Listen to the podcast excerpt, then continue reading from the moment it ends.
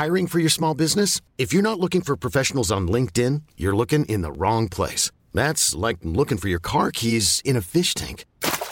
LinkedIn helps you hire professionals you can't find anywhere else, even those who aren't actively searching for a new job but might be open to the perfect role. In a given month, over 70% of LinkedIn users don't even visit other leading job sites. So start looking in the right place. With LinkedIn, you can hire professionals like a professional. Post your free job on linkedin.com slash achieve today.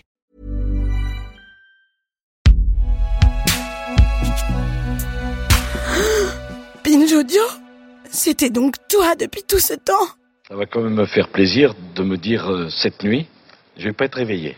Et quand je penserai que c'est toi qu'on réveillera, j'aurai encore plus de sympathie pour toi. Je me disais ce matin, il y a beaucoup de nostalgie et un peu de tristesse. Mais pour moi, de quoi s'agit-il?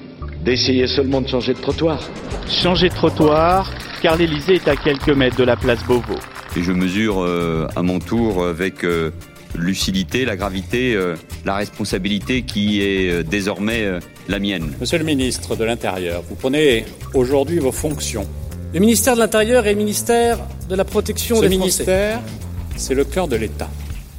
On dit du ministère de l'Intérieur qu'il est celui de l'urgence, de la crise, de l'instantané. C'est vrai. Devenir ministre de l'Intérieur, cela montre bien que notre pays est un pays un peu à part.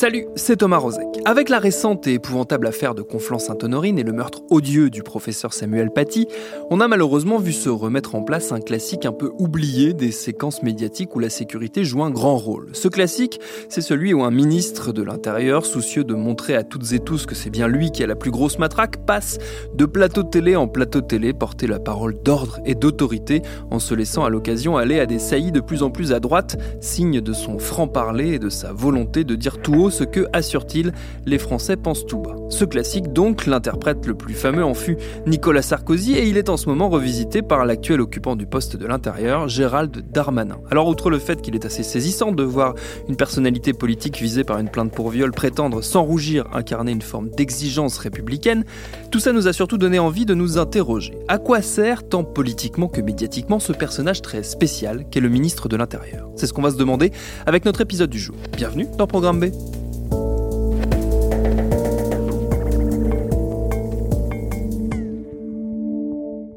Notre invité pour en discuter, c'est Bruno Cotresse. Il est chercheur CNRS au CEVIPOF, professeur à Sciences Po Paris, spécialiste de la vie politique et démocratique française. J'ai commencé par lui demander si ce poste de ministre de l'Intérieur était une spécificité bien de chez nous ou si on le retrouvait un peu partout dans les démocraties européennes. C'est évidemment une fonction qu'on va retrouver dans tous les gouvernements, pas seulement les gouvernements européens.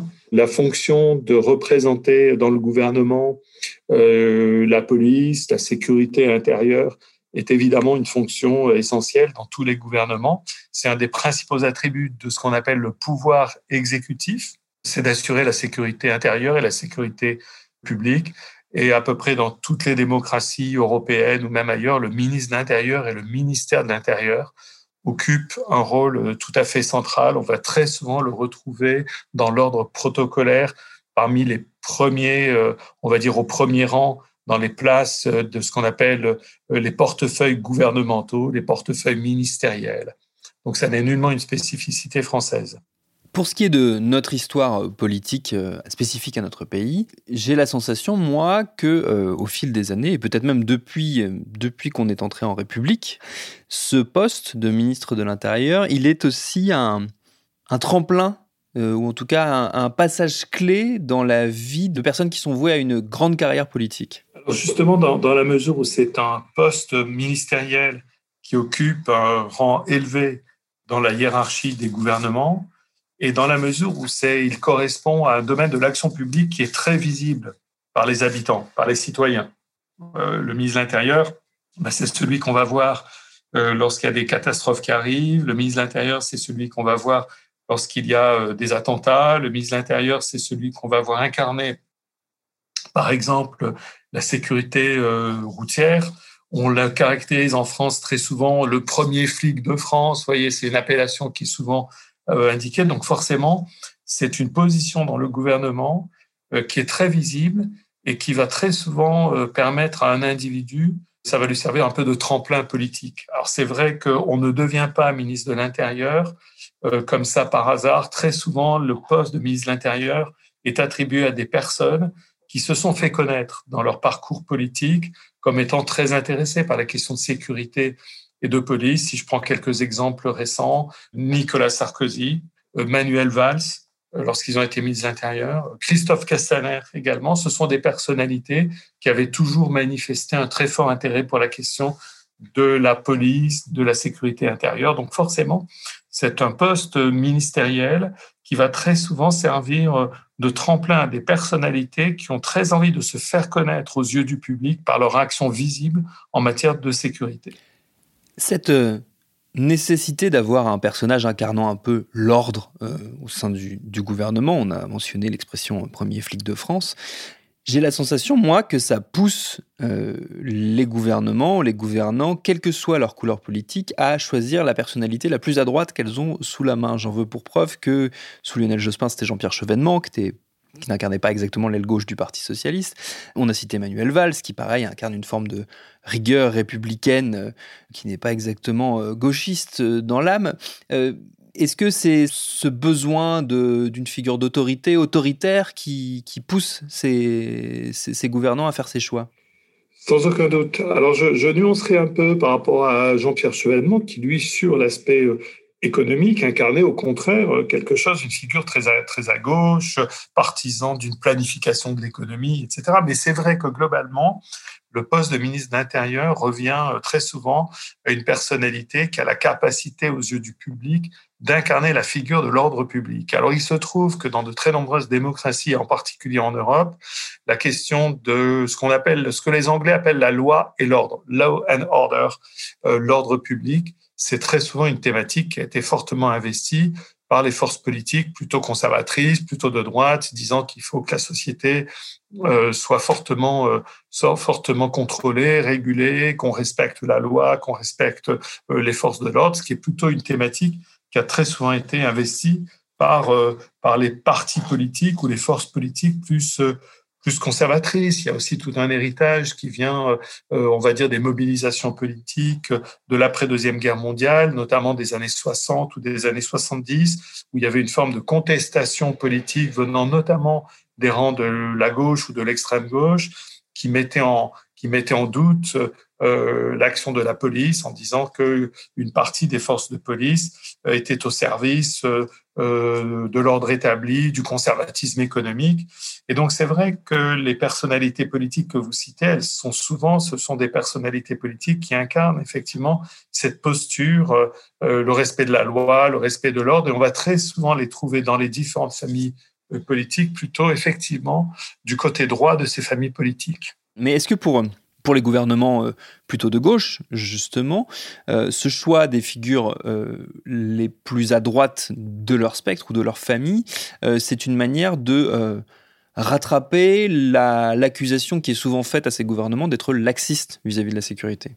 C'est vrai que dans la mesure où il faut jamais oublier, si on parle de la France, il faut jamais oublier que pendant une très longue période, de l'histoire de la Ve République qui a commencé en 1958.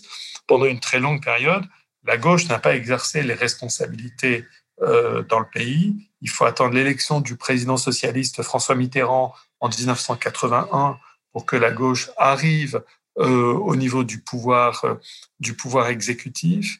Et alors c'est vrai que dans ce contexte, dans ce contexte-là, il y avait un très important défi pour les forces politiques de gauche de montrer qu'elles avaient la capacité à incarner le pouvoir exécutif. Si on prend l'exemple euh, du président socialiste élu en 1980, François Mitterrand, sous la quatrième République, il avait été ministre de l'Intérieur. Il avait euh, toujours voulu incarner euh, à la fois, bien évidemment, la, la gauche sur le plan de la justice sociale, de l'égalité, de l'évolution de la société, mais aussi il avait toujours souhaité montrer qu'il n'y avait pas d'incompatibilité entre la gauche et le thème de la sécurité publique. Alors, vous savez, il y a une, une thématique, un vocabulaire qui, je trouve, rend bien compte de cette question. Euh, à, gauche, alors pas qu'à gauche, mais c'est vrai qu'à gauche, on a souvent parlé de l'ordre républicain, l'ordre public républicain, de manière à bien souligner que si la gauche entend clairement se situer dans, du côté de la, de la défense de, de l'ordre public, cet ordre public, il est toujours au service d'un projet politique qui est un projet politique qui se veut intégrateur, un projet politique qui se veut un projet réunissant autour d'objectifs communs tous les Français. Donc très souvent, on va parler d'ordre républicain. À gauche, c'est une expression que Manuel Valls, par exemple, emploie très souvent, mais avant lui, d'autres ministres de l'Intérieur issus des rangs socialistes, je pense à Daniel Vaillant, par exemple, ont beaucoup utilisé. Jean-Pierre Chevènement, bien évidemment, se situe également dans ce registre. Alors c'est vrai que c'est la raison pour laquelle ces ministres de l'Intérieur sortis des rangs de la gauche et notamment du, du Parti socialiste ont très souvent été des personnalités qui veulent incarner euh, cette combinatoire euh, euh, des défenses de la République et des défenses de l'ordre public en même temps, disant qu'il n'y a pas d'incompatibilité loin de là entre les deux, tout au contraire d'après eux. Est-ce que depuis le début des années 2000, et notamment depuis l'imposition très forte du thème de l'insécurité à chaque campagne présidentielle, puis le succès politique d'une personnalité comme Nicolas Sarkozy, qui donc incarnait le ministère de l'Intérieur, puis après est devenu président de la République, on n'a pas assisté à un basculement qui fait du ministre de l'Intérieur une sorte de Premier ministre bis, ou en tout cas de porte-parole permanent de l'action musclée du gouvernement? Il est certain que la, thématique de la sécurité intérieure a gagné beaucoup d'importance en France. Elle a toujours été importante. On le disait tout à l'heure. Il n'est pas étonnant de voir que le thème de l'ordre public soit un thème fondamental dans un régime euh, démocratique. L'objectif d'un régime démocratique, c'est que les citoyens puissent vivre en paix et en sécurité, bien évidemment. Hein. Donc, il n'est pas étonnant de voir que ce thème a toujours été très important, mais c'est vrai que depuis, peut-être même avant le début des années 2000, c'est un thème qui est devenu un thème extrêmement, extrêmement, extrêmement important du débat public. Et c'est vrai qu'un certain nombre de personnalités qui ont occupé le poste de ministre de l'Intérieur, place Beauvau, comme on dit, ont beaucoup contribué à fortement visibiliser. C'est vrai que le passage de Nicolas Sarkozy au ministère de l'Intérieur est un passage qui a beaucoup marqué. Euh, les forces de police et les forces de sécurité s'en rappellent beaucoup. Il a toujours été extrêmement populaire parmi, parmi les forces de l'ordre. Et Nicolas Sarkozy avait voulu incarner effectivement cette, cette idée qu'il y aurait euh, en France plus de passe-droit, euh, qu'on allait faire appliquer la, la loi. Et on se rappelle notamment au début de, son, de sa prise de fonction au, ministère de l'Intérieur, euh, ce qui avait euh, beaucoup marqué l'opinion et d'une certaine manière beaucoup popularisé l'idée d'un Nicolas Sarkozy très à l'aise dans cette fonction de ministre de l'Intérieur, c'était sa lutte contre l'insécurité routière, les fameux radars au bord des routes, les fameux radars Sarkozy, qui, qui s'étaient traduits par une très forte réduction de la mortalité sur les routes euh, en France. Et ça, ça avait beaucoup imprimé dans l'opinion publique pour montrer que Nicolas Sarkozy était quelqu'un qui euh, non seulement disait qu'il fallait faire appliquer la loi, mais qui avait des résultats. Et alors, c'est vrai que c'est un ministère où la culture du, du résultat est une expression qui a, qui a parfois prêté à, à polémique. On a parfois dit que euh, on avait encouragé les, les, policiers à faire du résultat, c'est-à-dire à dresser des procès-verbaux hein, d'une certaine manière. Euh, mais euh, quoi qu'on pense de cette question, c'est vrai que c'est une, c'est un, un, rôle dans le gouvernement qui effectivement appelle à faire à rendre visible aux yeux des habitants, aux yeux des citoyens, les, les, les résultats. Alors le, le ministère de l'économie aussi, c'est un ministère qui, a, qui, a, qui occupe de plus en plus une grande importance. Lui aussi, euh, c'est un ministère où il faut que les résultats soient visibles et soient communicables. Alors sur la question de la sécurité, c'est vrai que c'est un enjeu tout à fait essentiel pour que les citoyens aient vraiment le sentiment que ça marche, que le gouvernement euh, obtient des résultats. Je me demande dans quelle mesure euh, cette figure d'autorité un peu rigide qu'on retrouve de gouvernement en gouvernement n'est pas très utile finalement pour, notamment pour les présidents de la République, de, la Ve République, pour apparaître en contraste, eux, plus rassembleurs, moins durs, moins, moins portés sur la matraque, quelque part, que leurs ministres qu'ils envoient du coup au front occuper cette tâche-là. Alors c'est vrai que, on va dire, dans le casting euh, d'un gouvernement, euh, un bon casting de gouvernement, vous savez, ce sont différentes personnalités qui vont être capables de parler à différents segments de l'opinion publique. Euh, si vous aviez un gouvernement qui ne soit composé que, que de Jean Castex avec euh, ce bel accent du sud-ouest qu'il a, on dirait c'est c'est un gouvernement qui est monochrome. Si on avait que des Nicolas Sarkozy ou des Manuel Valls, on dirait que ça la, même chose. Donc il y a toujours une logique un peu de casting quand même, de trouver des personnalités qui vont incarner différentes facettes de l'exercice du pouvoir. Et comme vous le dites, le président de la République, euh, par sa fonction, euh, c'est le rôle que lui donne notre Constitution. Il doit être quand même un peu au-dessus. Lui doit incarner euh, l'intérêt général, il doit incarner la continuité de l'État, la préservation des grands équilibres et des grands intérêts du pays. Et c'est vrai que dans la répartition des rôles, il lui faut un ministre de l'Intérieur qui, lui, va endosser le, le rôle du grand flic, on dit le premier flic de, France. Alors, j'irai pas jusqu'à dire qu'entre le président de la République et le ministre de l'Intérieur, il y a une répartition euh, façon euh, euh, good cop et bad cop. c'est quand même pas, c'est quand même pas ça, parce que le, le président de la République, il incarne aux yeux des Français ô combien le pouvoir régalien et le pouvoir exécutif. Vous savez, dans le pouvoir exécutif, il y a quand même exécutif, c'est-à-dire la capacité à exécuter le mandat que lui a confié la nation le jour de le, jour de l'élection, et donc il ne peut pas échapper, le président de la République lui-même, à l'incarnation de, de l'ordre public. Mais c'est vrai qu'avoir un ministre de l'Intérieur qui couvre bien à la fois qu'il est qu'il a une bonne capacité à parler aux forces de l'ordre, qu'il a une bonne capacité à incarner par son profil euh, la question de, de l'ordre public, c'est vrai que c'est intéressant pour un président de la République lorsqu'il arrive à, trouver euh, la personnalité qui correspond à ça. Ça n'a, je dirais que ça ne court pas forcément les rues, la personnalité qui correspond à, à ça, parce que si en même temps le ministre de l'Intérieur euh, crevait l'écran, euh, prenait beaucoup de place. On sait ce qui se passe en, politique quand on a un ministre qui commence à prendre beaucoup, beaucoup de place et à couvrir beaucoup l'espace médiatique, à être euh, très, très, très euh, au cœur de tous les débats. À la fois, le président de la République est, très content parce que ça lui fait un vrai, un vrai atout. Et puis, ben, en même temps, ça, lui, ça peut lui faire un peu d'ombre. ça peut, ça peut, à un moment donné, introduire quelques, peut-être quelques petites tensions entre le, le président et, son, ministre. Il a un ministre qui commence à prendre beaucoup, beaucoup, beaucoup la lumière. C'est le, oui, c'est le précédent euh, Nicolas Sarkozy, euh, du coup. Et est-ce que justement cette, euh, ce caractère tremplin qui a pris ce poste depuis notamment que Nicolas Sarkozy l'a occupé, est-ce que c'est ce qui explique qu'on peut avoir la sensation d'une surenchère sur le côté justement rigueur, ordre, à laquelle on assiste au fil des années qui nous amène jusqu'à aujourd'hui où on, voit un ministre très présent euh, médiatiquement avec un discours de plus en plus dur. C'est sûr que les ministres qui veulent marquer l'opinion sont souvent obligés d'avoir des prises de position assez, assez tranchantes de manière à ce que des segments de l'opinion publique euh, captent leur message.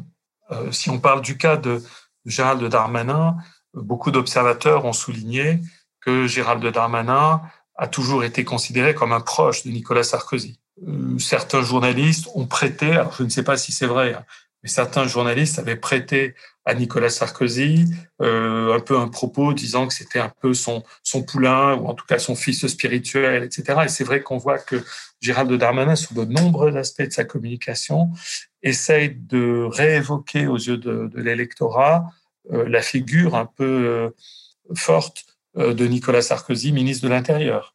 On voit que la communication de Gérald Darmanin essaye de renouer avec des aspects de la communication de Nicolas Sarkozy. Ça a une forte présence médiatique.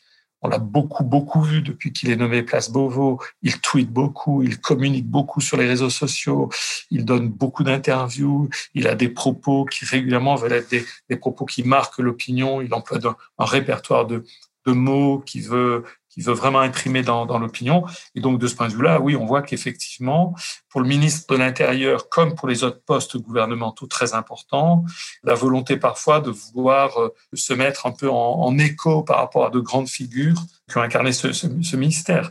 Euh, vous auriez la même chose si on parlait du ministère qui travaille euh, côte à côte normalement et des fois avec un peu des relations difficiles avec le ministère de l'Intérieur, qui est le ministère de la Justice.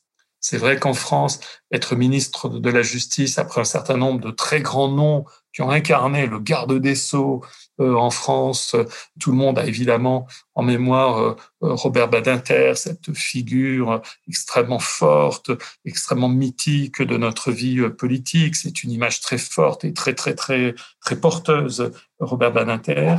Et c'est vrai qu'être ministre de la Justice, quelque part, ça ça va vouloir être toujours un peu s'inscrire dans cette, trajectoire. C'est certain. Et sur le poste de ministère de l'Intérieur, on le, voit très bien en ce moment entre Gérald Darmanin et, euh, euh, et son mentor Nicolas Sarkozy. Et vous noterez que le mentor n'a pas encore été rattrapé par son élève sur un point au moins, celui d'être passé du statut de super flic à celui de super mis en examen. Mais bon, n'insultons pas l'avenir. Merci à Bruno Cotresse pour ses réponses. Programme B, c'est un podcast de Binge Audio préparé par Lauren Bess, réalisé par Solène Moulin. Abonnez-vous sur votre appli de podcast préféré pour ne manquer aucun de nos épisodes. Facebook, Twitter, Instagram pour nous parler. Et à demain pour un nouvel épisode.